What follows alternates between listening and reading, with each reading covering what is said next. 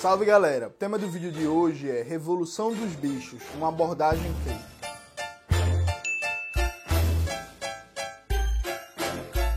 Antes de começar propriamente o tema do vídeo do canal, como sempre, quero muito agradecer a você que ajuda a manter e melhorar nosso canal a partir do Apoia-se. Seu apoio é fundamental e indispensável. Sem ele, a gente não conseguiria manter esse trabalho. A você, meu muito obrigado. O tema do vídeo de hoje, né, é polêmica, muita polêmica, como diria a grande pensadora Valesca Popozuda. A gente vai debater o livro Revolução dos Bichos, do George Orwell ou George Well, ou foda-se, ninguém liga. Esse autor aí, inglês britânico, que todo mundo conhece, famoso por livros como O Revolução dos Bichos, o 1984, o livro dele sobre a Guerra Civil Espanhola e por aí vai. Note, vamos começar fazendo algumas especificações teóricas. Eu pretendo, nesse ano de 2022, no canal, debater os três principais livros do George Orwell, né? O 1984, Revolução dos Bichos e o livro dele é escrito sobre a Catalunha, que eu agora esqueci o título do livro, mas vai estar aparecendo aqui. Então, considero esses três os livros mais famosos dele, de maior projeção, que não significa que sejam os melhores nem os mais importantes no desenvolvimento da sua obra. De tal sorte que, nesse vídeo, eu vou debater única e especificamente o Revolução dos Bichos. Eu não vou fazer um debate sobre a obra do George Orwell como um todo, não vou debater a biografia dele, não vou debater 1984, não vou debater o resto das obras dele, sabe? É um vídeo sobre o Revolução dos Bichos. Eu acho que isso é fundamental. Por quê? Existe uma carga ideológica, política e histórica muito grande sobre o George Orwell e os seus livros. Ele é o tipo de autor que antes de você lê o livro, você ouviu falar do livro, você ouviu falar do autor, você tem alguma opinião. Veja, não é como você pegar um autor desconhecido de um livro desconhecido e você lê e a partir da sua primeira leitura você vai formar sua primeira opinião sobre o livro. É o tipo de livro que antes de você ler, você já tem mais ou menos uma opinião, que pode ser um preconceito, tudo bem, mas é uma opinião, percebe? O Revolução dos Bichos tem a mesma situação que, sei lá, que o Manifesto do Partido Comunista, que a Bíblia, que, enfim, esses livros meio que todo mundo já ouviu falar, todo mundo conhece, todo mundo tem alguma visão, pode estar certa, pode estar errada, pode corresponder à realidade ou não, mas todo mundo tem meio que uma opinião sobre o autor também. Então veja, provavelmente antes de você ler o George Orwell, você ouviu falar que ele era um cara democrático, que ele era um socialista, que depois ele virou anarquista, que ele era anti-stalinista, que ele lutava contra o totalitarismo, que ele defende a liberdade individual, que ele é autor crítico da vigilância, que ele isso, que ele aquilo, lá, lá, lá, lá. Então, assim, tem toda uma carga que você não chega para esse livro de maneira, por assim dizer, desarmada. Você já chega com várias e várias bagagens prévias, e essa bagagem prévia impede, ao meu ver, de se perceber várias coisas do livro. Por quê?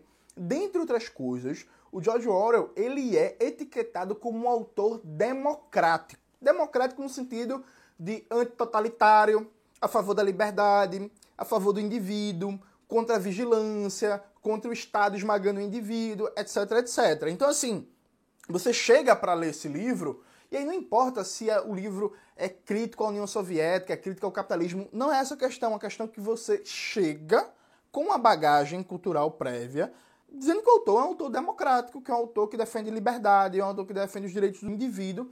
E essa bagagem cultural prévia impede de perceber várias coisas que são gritantes no livro. Note bem um elemento fundamental. Em 1984, o Revolução dos Bichos ele é uma metáfora crítica da Revolução Russa que pretende desacreditar o processo revolucionário dizendo que a revolução ela acaba que tem um impulso inicial de esperança, de melhora, de transformação da vida, mas que logo se perde e a vida fica tão ruim ou até pior do que antes da revolução. Algumas pessoas dizem que esse livro é crítico ao stalinismo. Eu defendo que esse livro não é a crítica à União Soviética no período de Stalin. Esse é, livro, é um livro contra revoluções de maneira geral. E vou explicar no final o porquê disso. Mas veja, Então é um livro que é uma metáfora contra as revoluções e por aí vai. Só que note, esse, a meu ver, não é o ponto principal desse livro. A crítica aos bolcheviques, a crítica à União Soviética, a crítica ao chamado stalinismo, ao meu ver, não é o ponto principal. Primeira vez que eu li esse livro, eu tinha 20 anos de idade, né? Jovem, estava começando ali minha inserção nas leituras marxistas, no movimento comunista e por aí vai. Só que veja, eu sou filho de empregado doméstica, meu pai era pedreiro, eu comecei a trabalhar com 13 anos, então eu sou um proletário, nascido e criado da favela. Quando eu comecei a ler esse livro, rapidamente eu entendi as metáforas que estão aqui presentes, em que os animais representam a classe trabalhadora e a diferença de espécie de cada animal é como se fossem as diferenças de categoria social de cada trabalhador. Então, por exemplo, os porcos que são mais inteligentes são os revolucionários profissionais. Ele está falando aqui basicamente dos bolcheviques, tá ligado? Mas as galinhas, os cavalos, as ovelhas e por aí vai são representações da classe trabalhadora. É o Revolução dos Bichos uma metáfora em que os seres humanos seriam a burguesia e os animais a classe trabalhadora, né? Na luta de classes trabalhador-burguesia. E eu lembro que a primeira vez que eu li esse livro, eu fiquei incomodado. Eu falei assim, ô oh, bicho, tem algo estranho aqui. Porra, tem algo muito errado. E aí, para além da crítica à União Soviética, porque veja, esse para mim nunca foi o aspecto principal problemático desse livro. Mas note, a terceira leitura que eu fiz desse livro foi em 2013. Foi eu tinha decidido já me organizar na juventude do PCB, o JC, já estava com mais leituras, com mais acúmulos e por aí vai, e já dominava um pouco de crítica literária a partir do estudo que eu fazia da obra do Carlos Nelson Coutinho, né, que acabou sendo o tema do meu mestrado alguns anos à frente. E o Coutinho, ele me ensinou muito na crítica literária dele, que inclusive talvez seja a melhor fase da obra do Coutinho, a perceber quando um autor tem uma visão aristocrática ou pseudo-popular ou populista, ou seja, quando um autor, embora defenda perspectivas que parecem de esquerda, parecem progressistas, se expressa um desprezo ao povo, à classe trabalhadora, aos sujeitos oprimidos, ou seja, a pessoa tem até uma ética de esquerda, mas uma epistemologia de direita, como diria o Lukács. Isso aparece, por exemplo, na obra do José de Alencar. Você pensa assim, ah, que legal, ele está exaltando o índio. Não, mas ele está exaltando o índio para não falar da escravidão, porque ele era a favor da manutenção da escravidão. E a própria forma como ele fala do indígena nas obras literárias dele é um indígena sem agência histórica, sem papel enquanto sujeito histórico, protagonista da história. Então, o que parece progressista, porra, o cara está no século XIX exaltando o indígena, que legal. Não, porque se você parar para fazer uma análise mais detida, você vai perceber que essa pseudo-exaltação é, na verdade, um escapismo da contradição central da época, que era da escravidão, e que a própria representação do indígena é estereotipada e um sujeito sem autonomia, sem agência histórica. Ao perceber isso, via Carlos Nelson Coutinho, eu entendi o motivo do meu incômodo com Revolução dos Bichos. Nesse livro, o George Orwell expressa um conteúdo profundamente aristocrático e de desprezo pelo povo, pela classe trabalhadora. O maior criticado nesse livro não são os revolucionários. O maior criticado nesse livro é a classe trabalhadora, que é mostrada como burra, como incompetente, como incapaz de raciocínio, como ausente de qualquer tipo de iniciativa histórica, como uma mera massa manipulável, incapaz de qualquer protagonismo político. Quando você para para analisar a estrutura narrativa do, do livro, só dois tipos de sujeito têm algum tipo de iniciativa histórica, autonomia intelectual e capacidade de pensar. São os seres humanos, que representam essa metáfora burguesia, e os porcos, que representam essa metáfora os bolcheviques. A classe trabalhadora, representada pelos animais de maneira mais geral, ela é imbecil, ela é burra, o livro inteiro. E aí, veja, eu quase 70% do livro é composto por isso. Mas eu quero ler alguns vários exemplos para vocês e vocês vão percebendo como isso se repete em todo livro, em toda narrativa. Prestem bem atenção nos trechos que vão ser lidos. E vocês vão ver que são muitos trechos, não dá para dizer que eu selecionei dois ou três, ah, fora de contexto, não. Em vários momentos do livro, prestem bem atenção. Logo no começo do livro, o George Orwell fala né, do porco major, que é uma metáfora para falar de Marx, que apresenta os princípios do animalismo, que é uma metáfora para falar de marxismo e da mensagem. Inicialmente, os animais não conseguem entender muito bem a profundidade daquilo ali, mas gostam, não sei o que, só os porcos. Aí ele começa a descrever os personagens, logo no começo do livro. E aí Sansão e Quitéria, que são os cavalos, né, o cavalo e a égua, são meio que a personificação por essência do povo trabalhador, da classe trabalhadora. Aí já na página 10, o George Orwell vai descrever a Quitéria, né? Veja o que ele diz. Quitéria era uma égua volumosa, matronal, já chegada à meia-idade, cuja silhueta não mais se repousara após o nascimento de quatro potrinhos. Sansão era um bicho enorme, de quase 1,90m de altura, forte como dois cavalos. A mancha branca do focinho dava ali certo ar de estupidez, e realmente não tinha lá uma inteligência de primeira ordem. Embora fosse grandemente respeitado pela retidão de caráter e pela tremenda capacidade de trabalho. E aí Sansão, que é a personificação do trabalhador, inclusive o Sansão em muitos momentos é mostrado como uma metáfora para o movimento estacanovista na União Soviética. Se você não sabe o que é o movimento estacanovista, dá uma pausinha rápida nesse vídeo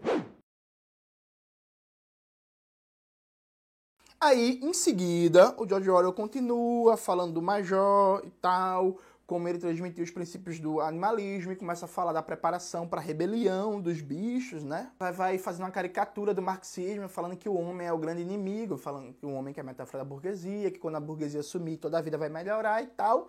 Aí, nesse processo, na página 18, ele fala: As palavras de Major haviam dado uma perspectiva de vida inteiramente nova aos animais de maior inteligência da granja.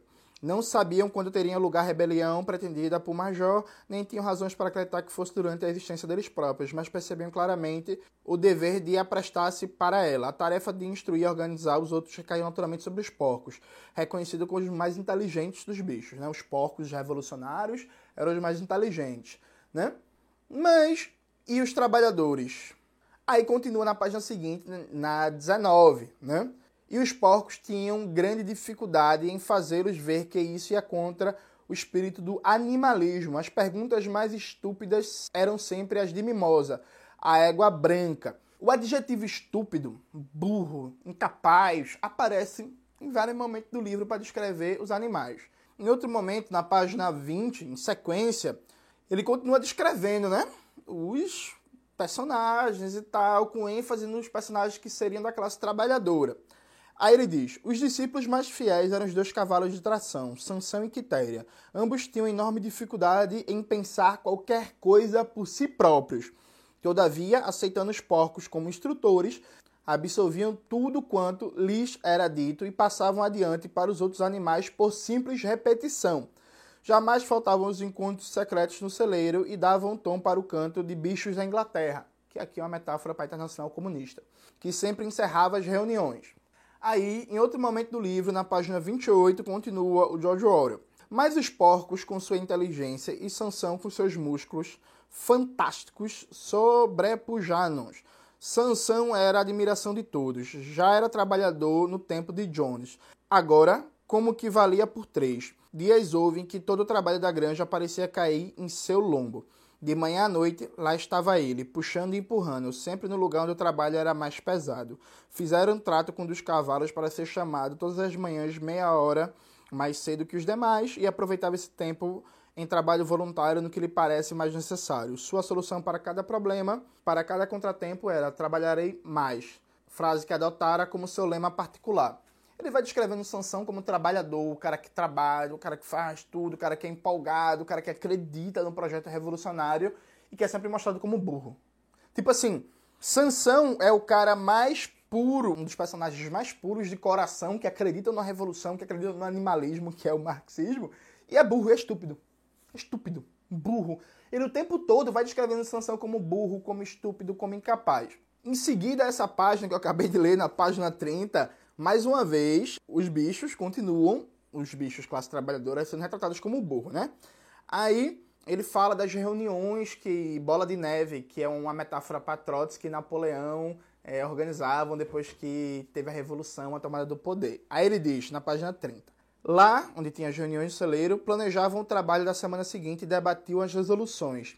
eram sempre os porcos que propunham resoluções. Os outros bichos aprenderam a votar, mas nunca conseguiram imaginar uma solução por conta própria.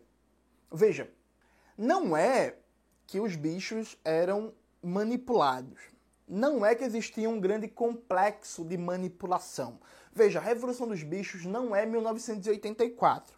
1984 tem uma certa complexidade num debate sobre controle ideológico. Tem inclusive parte do debate que eu gosto, que é quando George Orwell faz um debate sobre o controle do passado como meio de dominação. Então tem uma certa complexidade em 1984. Quem leu Revolução dos Bichos vai perceber que há um elemento o tempo todo jocoso, simplista, banal, que é os animais são enganados porque eles são burros, não é porque tem um esquema complexo.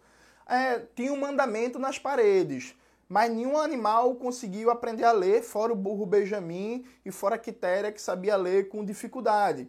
E aí os porcos iam lá e mudavam os mandamentos, e os burros não percebiam. Aí eles tinham a lembrança de alguma coisa. Aí Garganta, que era o porquinho, uma espécie de porta-voz de Napoleão, que é uma metáfora para Stalin, falar e dizer assim: Não, camarada, vocês estão enganados. Isso foi um sonho, aconteceu diferente. Aí os animais faziam: Ah, é mesmo.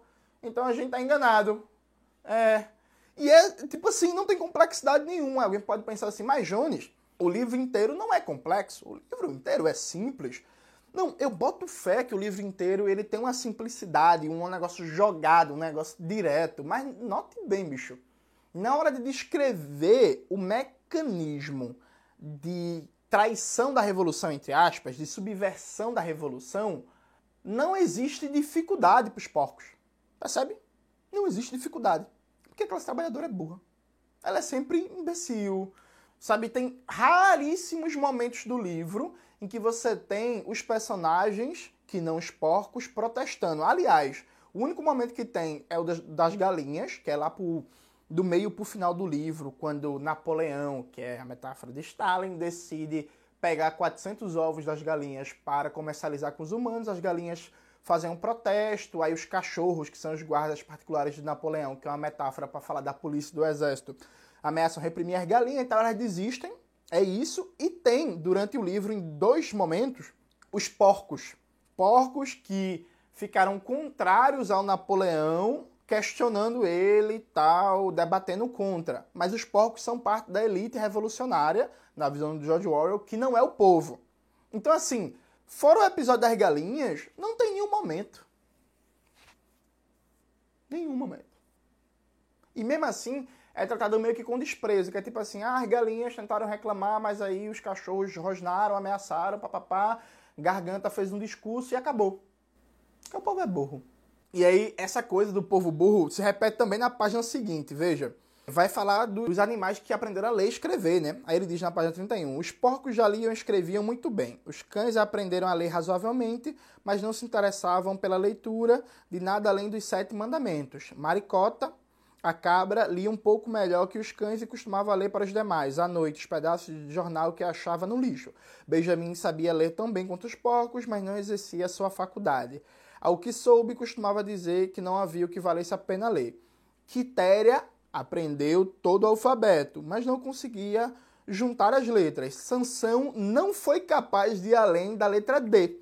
Rabiscava na areia com a pata as letras A, B, C, D e ficava olhando, com as orelhas murchas, às vezes sacudindo o topete, tentando, com todas as suas forças, lembrar do que vinha depois, inutilmente. Ele imbecil. E aí, note, a gente está na página 31. É a terceira vez que o cavalo Sansão, que é a personificação do trabalhador, é descrito como imbecil.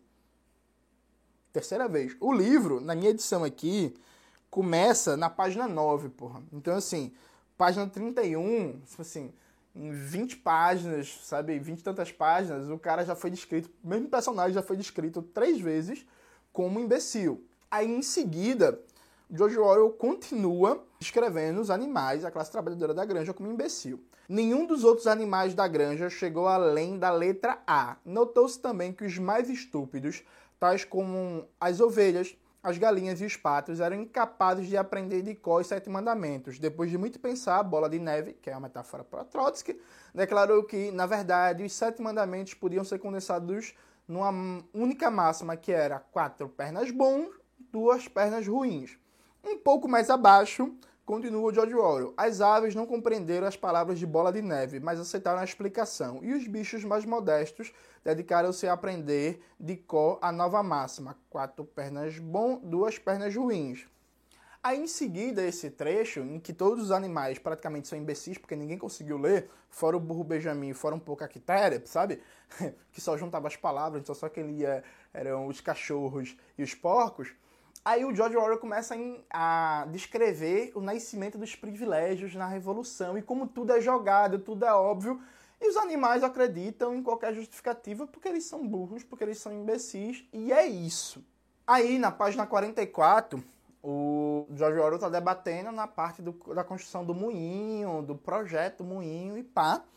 Aí ele, de novo, aos poucos o projeto foi se transformando numa complicada massa de manivelas e engrenagens que cobria quase metade do assoalho e que os outros animais achavam completamente ininteligível, mas impressionante. Os animais, de novo, não entendiam absolutamente porra nenhuma. Eles nunca entendem nada. Aí continua, pô, que ele tá meio que fazendo a metáfora para descrever, uma metáfora inclusive pobre, horrível, o debate entre Stalin e Trotsky na União Soviética, né? Aí veja como George Orwell faz a metáfora da disputa entre Stalin e Trotsky na União Soviética. Note bem, Napoleão, o que os animais deveriam fazer é conseguir armas de fogo e instruir-se em seu emprego. Bola de Neve achava que deveriam enviar mais e mais pombos e provocar rebelião entre os bichos de outras granjas. O primeiro argumentava que, incapazes de defender-se, estavam destinados à submissão. O outro alegava que, fomentando revoluções em toda parte, não teria necessidade de defender-se. Os animais ouviam Napoleão, depois Bola de Neve, e não chegavam a conclusão nenhuma sobre quem tinha razão. Na verdade, estavam sempre de acordo com quem falava no momento. Veja, os animais ouviam Napoleão, Stalin, ouvia Trotsky, mas não chegavam a conclusão nenhuma, a classe trabalhadora chegava a conclusão nenhuma, estavam sempre de acordo com quem ouvia no momento. Note bem, isso aqui não é a crítica a Napoleão, nem a Bola de Neve, nem a Stalin, nem a Trotsky. É a crítica ao povo, tá ligado? tipo assim, o povo é burro. O povo, porra, ele não entende concorda aí com quem fala pelo último, que é isso, meu manada, meu tal, meu imbecil, por aí vai. Aí veja, o George Orwell vai descrevendo cada vez mais o processo do que seria a burocratização da revolução.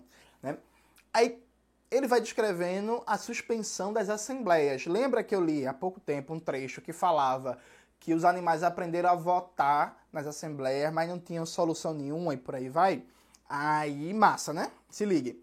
Na página 48. Eram desnecessárias, disse ele, uma perda de tempo, as assembleias ao domingo. Para o futuro, todos os problemas relacionados com o funcionamento da granja seriam resolvidos por uma comissão de porcos, presidida por ele, Napoleão, que se reuniria em particular e depois comunicaria a decisão aos demais. Os animais continuaram a reunir-se aos domingos para saudar a bandeira, cantar bichos da Inglaterra e receber as ordens da semana. Não haveria debate. Aí você pensa assim, porra, é uma crítica a o stalinismo, Jones, porque está burocratizando a revolução, não tem mais debate, não tem mais democracia direta. Na verdade, não, porque olha como George Orwell descreve a reação do trabalhador a partir do personagem, que é a personificação do trabalhador, que é Sansão. Até Sansão ficou um tempo inquieto, murchou as orelhas, sacudiu o topete várias vezes e fez um esforço tremendo para pôr em ordem as ideias mas afinal não conseguiu pensar em nada para dizer.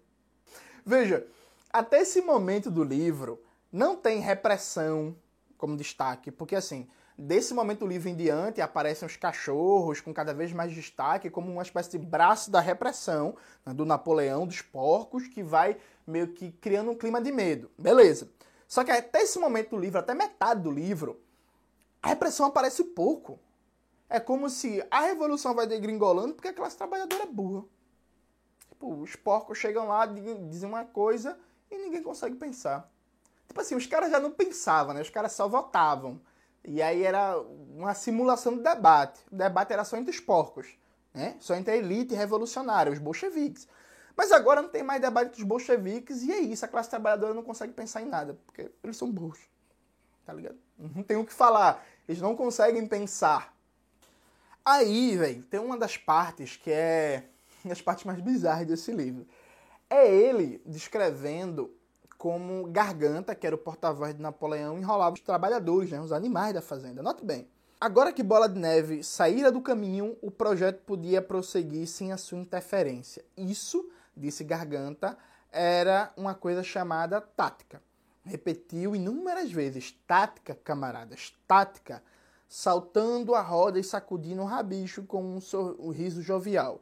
Os bichos não estavam muito certos do significado da palavra, mas Garganta falava de modo tão persuasivo os três cachorros que por coincidência estavam com ele rosnavam tão ameaçadoramente que eles aceitaram a explicação sem mais perguntas. Veja, isso aqui é o George Orwell descrevendo como antes o Bola de Neve defendia o moinho de vento e aí o Napoleão era contra, depois que o Bola de Neve, que é o Trotsky, foi expulso da União Soviética, o Napoleão é, passou a ser a favor. É uma metáfora pobre para falar do debate sobre industrialização na União Soviética, que inicialmente o Trotsky defendia, o Stalin, junto com o Bukharin, defendia a manutenção da NEP, depois houve a mudança de posição do Stalin, por aí vai. Mas não é isso o importante. O importante é como. É isso, porra. O argumento do cara não é bom. Tática, camaradas. Isso é tática. Ah, os animais não entendiam bem. Mas eles aceitaram. Não há uma preocupação em expressar lampejos de reflexão. Não há uma preocupação. O tempo todo, os animais, a classe trabalhadora, é descrita como um sujeito que sente o um incômodo, acha que alguma coisa está errada, mas é incapaz de verbalizar de maneira intelectual, e não intelectual no sentido de academicista, de maneira assim, de articular as ideias para expressar o descontentamento. Então os caras só sentem, mas eles são incapazes de raciocínio. Essa que é a mensagem de todo o livro. A classe trabalhadora, na metáfora, os animais da fazenda são incapazes de raciocínio. E aí, veja, eu vou caminhar para a conclusão dessas citações para não cansar muito vocês, mas eu quero só fazer só mais duas. Na página 56, diz o George Orwell. Depois de Garganta percorreu a granja para tranquilizá-los. Assegurou-lhes que tal resolução contra o engajamento no comércio e uso de dinheiro jamais fora aprovada. Aliás, nem sequer tinha apresentada, era por imaginação e provavelmente tinha origem em mentiras inventadas por Bola de Neve. Alguns bichos ainda estavam em dúvida. Agora veja ponto importante. Porém, Garganta, astuto, perguntou: Vocês estão certos de que sonharam? Existe algum registro dessa resolução? Está escrito em algum lugar? E uma vez que realmente não existia nada assim escrito, os animais se convenceram do engano. Os animais são imbecis. Isso aqui é um debate porque no início da revolução na granja, do, na granja solar, que vira a granja dos bichos, era proibido ter contato, fazer comércio com seres humanos e depois o Napoleão estabeleceu comércio com seres humanos, compra, venda e por aí vai. Aí o Garganta está convencendo as pessoas. Veja, o Garganta só fala assim: não, isso nunca aconteceu, isso nunca foi aprovado, vocês sonharam. Vocês conseguem perceber como os trabalhadores são tirados como otário? Porque imagina, imagina assim. Eu chego pra Cauê, falo assim: Ei, Cauê, na moral, me empresta aí 400 conto. Tá ligado? Beleza, aí Cauê me empresta 400 conto, 400 reais. Aí, um mês depois, Cauê chega e fala assim: Ei, Jones, na moral, pô, e meu dinheiro? Vai pagar, né? Aí eu chego pra Cauê e falo assim: Dinheiro? Que dinheiro? Tu não emprestou dinheiro, não, pô. Não, emprestei. Não, não emprestou não, pô. Tá sonhando. Tá ligado? Tá sonhando. Tem vídeo prestando dinheiro? Não tem vídeo. Então, não tem vídeo, não existe. Alguém vai se convencer com isso. Tipo assim, Cauê ia pensar, ah, ah é, realmente, eu, eu não tenho vídeo, então deve, deve ter sonhado. É, aí alguém mas Johnny, isso é uma metáfora literária. Sim, é uma metáfora literária para dizer que um sujeito é estúpido. Porque se Cauê se convencesse com isso, ele seria estúpido, ele seria tipo, burro, tá ligado? Isso, qualquer pessoa não se convenceria com isso. É a mesma coisa, é uma metáfora para dizer que alguma coisa é imbecil. E é isso que está se fazendo com os trabalhadores. E no final é, é, é, muito bom. Isso é próximo do fim já do livro, na última parte, velho.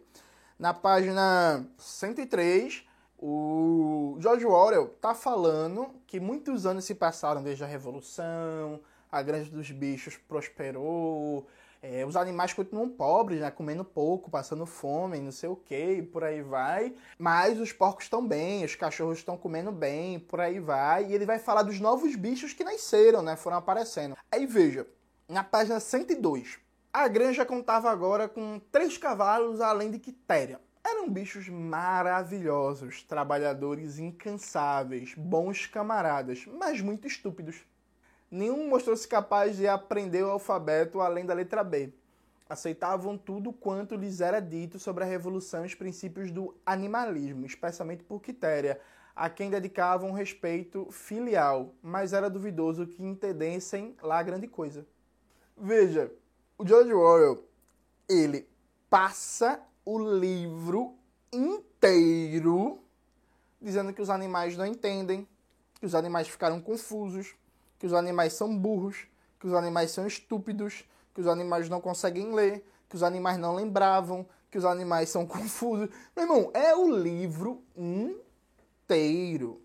Veja, o grande objeto de crítica desse livro não é os revolucionários e o comunismo, é a classe trabalhadora. O George Orwell trabalha com etos aristocrático a partir de uma teoria muito conhecida na sociologia, que é a teoria das elites, de que o povo não tem capacidade de autogoverno, não tem capacidade de se constituir enquanto sujeito político e o povo vai ser sempre objeto de disputa e manipulação das diversas elites. Então, assim, necessariamente o povo é um ser, um sujeito sem capacidade de se autodeterminar politicamente, de construir programa, de construir ação política autônoma.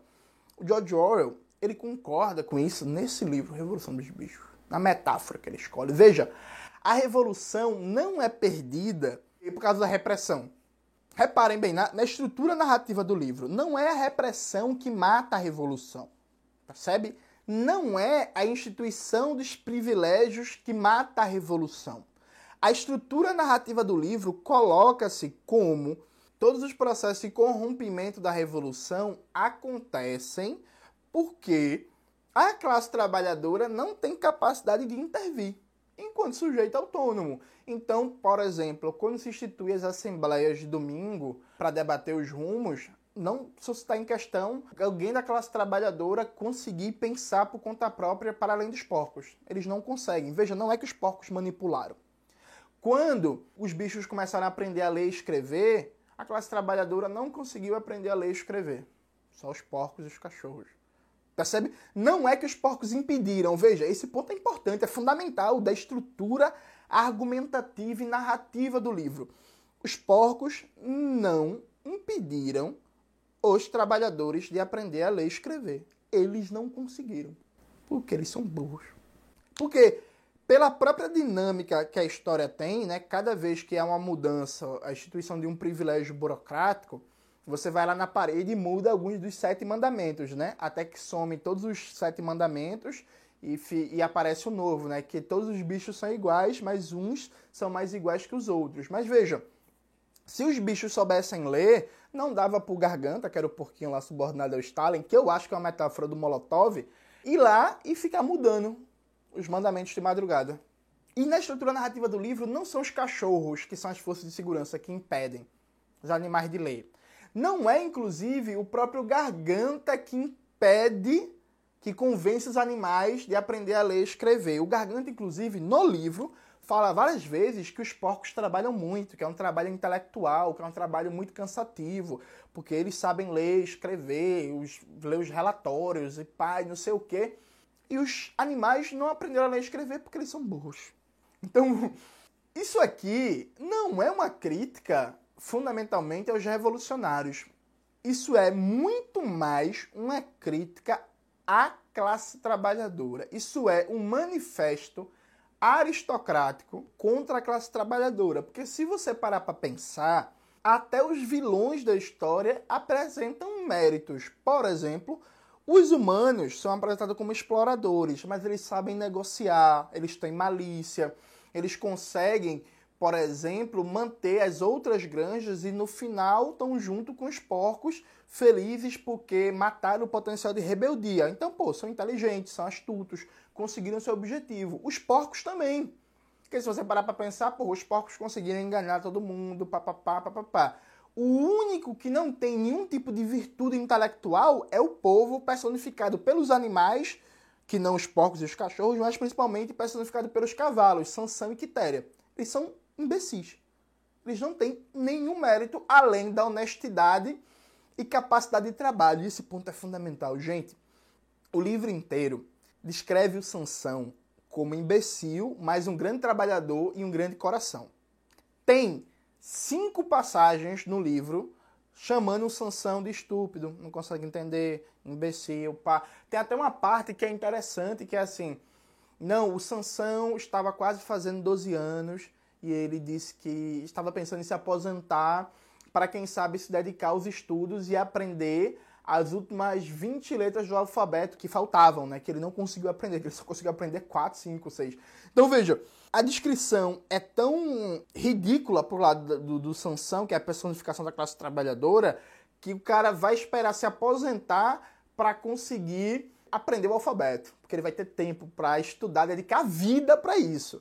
Aí alguém pode pensar assim, mas Jones, isso não é a crítica à classe trabalhadora, porque ele está dizendo que a classe trabalhadora não tem condições, a classe trabalhadora não pode se aprofundar na teoria, na política. Seria o caso se tivesse algum personagem da classe trabalhadora que tivesse feito esse percurso, de que a maioria não conseguiu, mas um ou outro conseguiu, e sei lá, tentou liderar uma rebelião, tentou fazer uma crítica e foi assassinado. Por exemplo, o George Orwell poderia colocar um personagem que já mudaria tudo, um personagem animal que entendeu o que estava acontecendo ali, ficou puto com aquilo e foi morto pelos cachorros.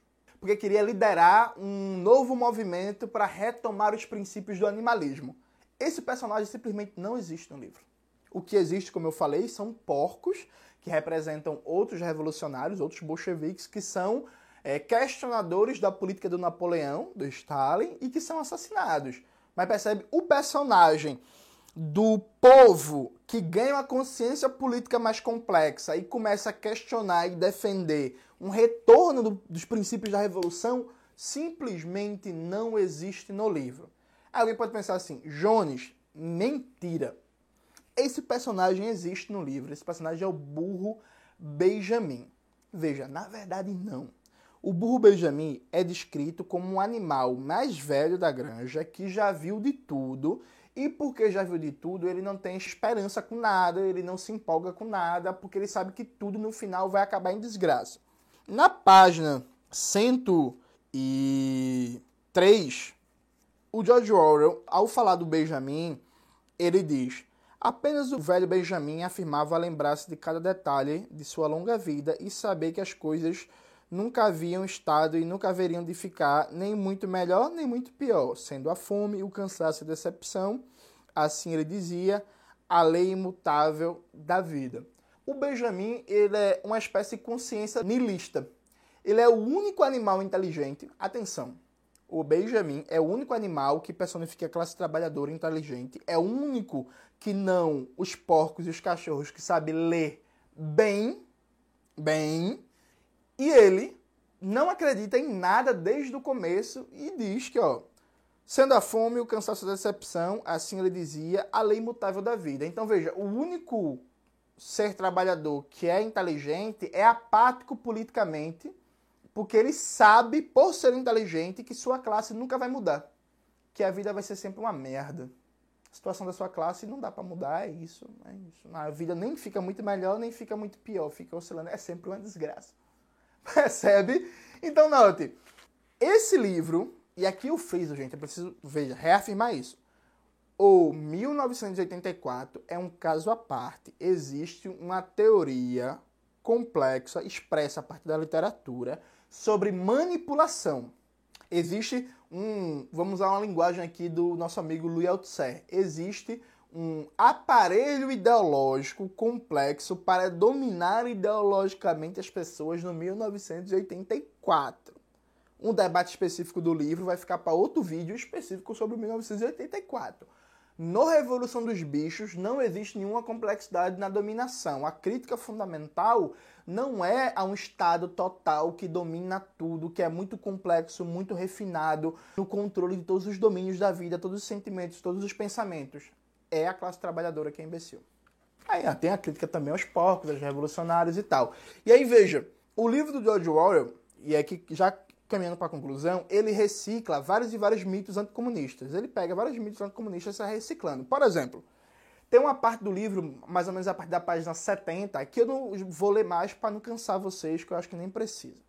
Que o, o George Orwell, ele faz uma caricatura do discurso da União Soviética, de que a União Soviética era perseguida, era sabotada, que tinha espiões do imperialismo, e tudo é invenção do Napoleão, do Stalin, e aí o Bola de Neve sabota tudo, persegue tudo. No livro do George Orwell não existe sabotagem real das fazendas dos seres humanos, que é uma metáfora para falar dos países capitalistas. Então veja, primeiro, ele repete um mito bizarro, quer dizer que a União Soviética não era sabotada, que não tinha espionagem, que não tinha terrorismo das potências capitalistas, tá ligado? É tipo assim, a Inglaterra, a França, a Espanha fascista, Portugal fascista, espionagem contra a União Soviética, sabotagem industrial, explodir é, estações de tratamento de água, explodir usinas hidrelétricas, explodir estações de, tra de, transmissão de energia. Não, nada disso acontecia, não. Tudo mentira do stalinismo. Tipo assim, gente, você pode gostar, desgostar do Stalin, foda-se, não é essa a questão, tá ligado? Não é essa.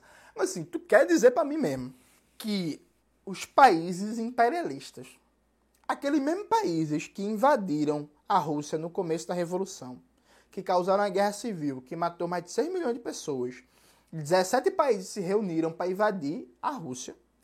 Esses países, depois da Guerra Civil, esses países ficaram parados, olhando a União Soviética crescer industrialmente. É, foi isso mesmo. A Inglaterra não fez nada, né? A França não fez nada. Estados Unidos não fez nada. Japão não fez nada.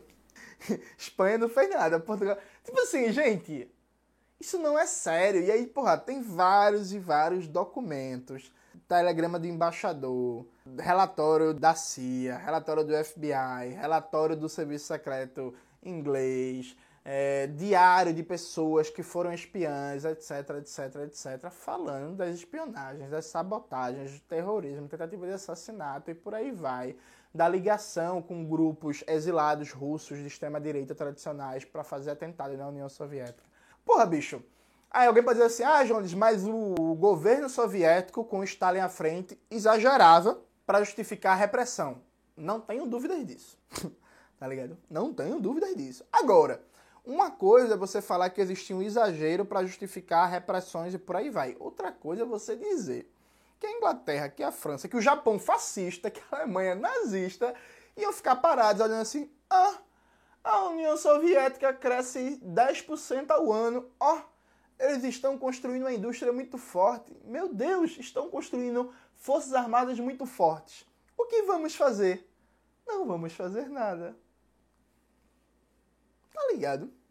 Eu vou até enfim, deixar dois livros aqui de indicação, que é o Stalin, uma história crítica de uma lenda negra, do Domenico Lossurdo, e o livro da Wendy Goldman, Terror e Democracia na União Soviética, que é inclusive um livro maravilhoso, recentemente lançado pelo Lavra Palavra. Né? Leiam os dois que vale muito a pena. E aí, veja, por último, George Orwell ele faz uma sacanagem filo-nazi-fascista. O que, que é filo? Filo é tipo simpático, próximo, aproximado. A partir da página 80, ele começa a fazer uma metáfora do pré-Segunda Guerra Mundial e faz um ataque à União Soviética, que é a Granja dos Bichos, e ao Stalin, ao Napoleão, por causa do pacto de não agressão germano-soviético. Veja, no livro, na metáfora literária, em nenhum momento ele dá a gravidade do que é a besta do nazismo, do que o nazismo representava para a humanidade. Em nenhum momento é dada a gravidade disso. Inclusive, ele chega a fazer uma construção literária em que as denúncias feitas contra a granja Foxwood, e depois contra a granja Pink Shielder, foda-se o nome das granjas, enfim, as duas granjas que tem lá que eles fazem a metáfora, eram denúncias inventadas pelos porcos. Eu fiquei assim, porra é essa, bicho? Que porra é essa, George Orwell? Tá passando pano pro nazismo, é? Mas veja, ele em nenhum momento ele dá a gravidade do que, que era o nazismo e na forma como ele descreve no livro é como se o Bola de Neve estivesse sendo só astuto escolhendo que adversário se aliava contra o outro adversário e acaba no final levando uma rasteira. Meu irmão, quem conhece a história real do pré-segunda guerra sabe que a União Soviética tentou de maneira desesperada estabelecer uma aliança antifascista com os países liberal imperialistas, particularmente a Inglaterra, a França e os Estados Unidos. E esses países liberal imperialistas negaram uma aliança antifascista com a União Soviética porque queriam que a União Soviética entrasse em guerra sozinha com a Alemanha nazista e, particularmente nos Estados Unidos, várias figuras do estabelecimento político-econômico aceitavam a tese de que a Alemanha nazista poderia invadir e dominar a União Soviética, que a Europa era da Alemanha nazista e as Américas dos Estados Unidos. Tá ligado? O Pacto de Não Agressão Germano-Soviético foi uma manobra diplomática brilhante porque ela obrigou a Europa a entrar na guerra contra o nazismo e ela impediu que se formasse um pacto liberal nazi-fascista contra a União Soviética, porque sim, existiam possibilidades reais de uma aliança entre Alemanha nazista, Itália fascista, França, Inglaterra, Estados Unidos, Japão fascista contra a União Soviética. Isso foi desarmado a partir da diplomacia soviética. E aí, veja, tem um artigo maravilhoso na revista Ópera, se você tiver dúvidas sobre o tema, tá aparecendo aqui, sobre o Pacto de Não Agressão Germano-Soviético.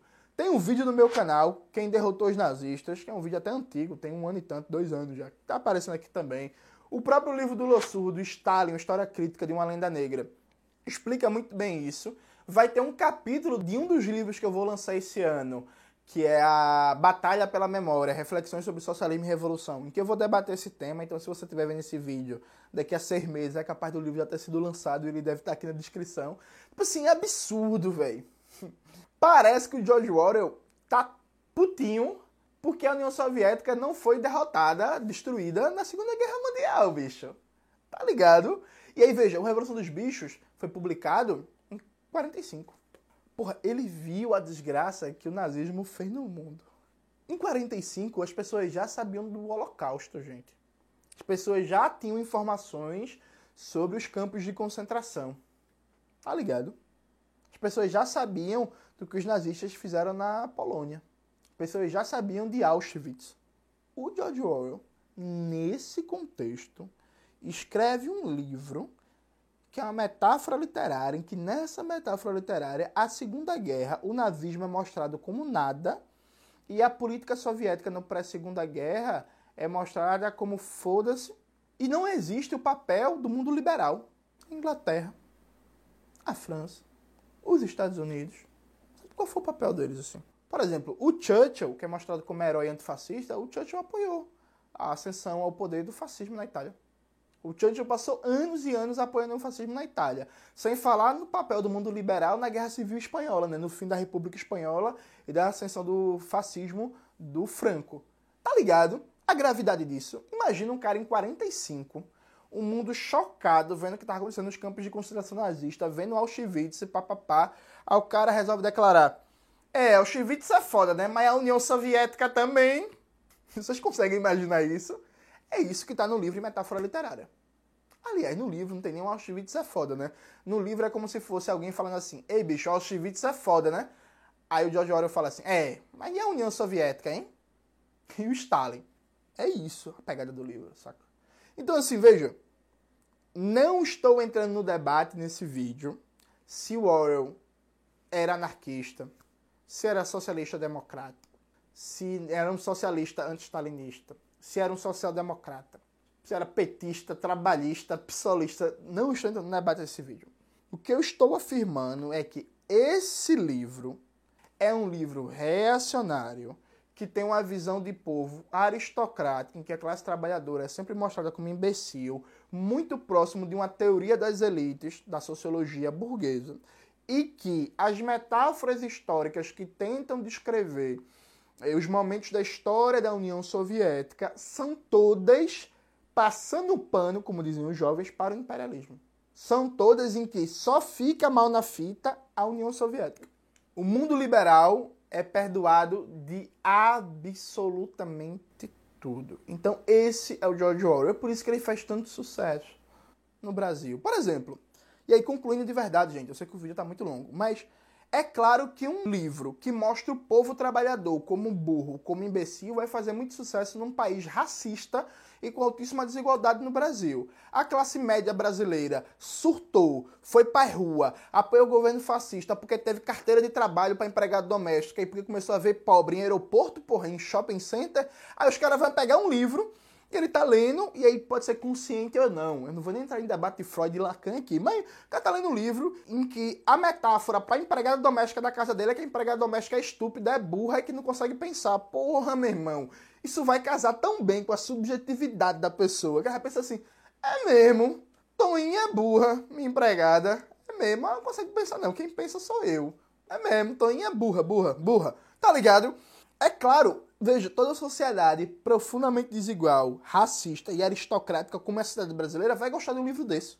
Porque ele está lastreado numa compreensão aristocrática do povo burro e imbecil. E a galera de classe média, que tem uma tendência a ver o povo como burro, como imbecil, como não pensa, como animalesco, vai gostar.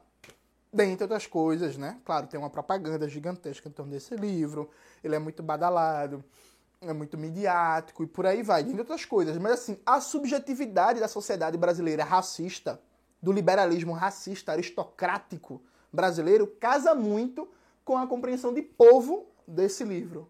É por isso que ele vai fazer por muitos anos um sucesso aí na classe média brasileira, até a gente fazer uma revolução e acabar com essa sociedade profundamente desigual, aristocrática e racista e por aí vai. É isso, galera. Espero que vocês tenham gostado do vídeo de hoje. Não esqueça de se inscrever no canal, ativar o sininho, curtir esse vídeo, compartilhar, ouvir os episódios do Revolu Show, olhar os cursos do Classe Esquerda, olhar nossos cupons de desconto aqui, as camisas do, da Bolivariana e tudo isso que vocês já sabem. Um beijo e até a próxima.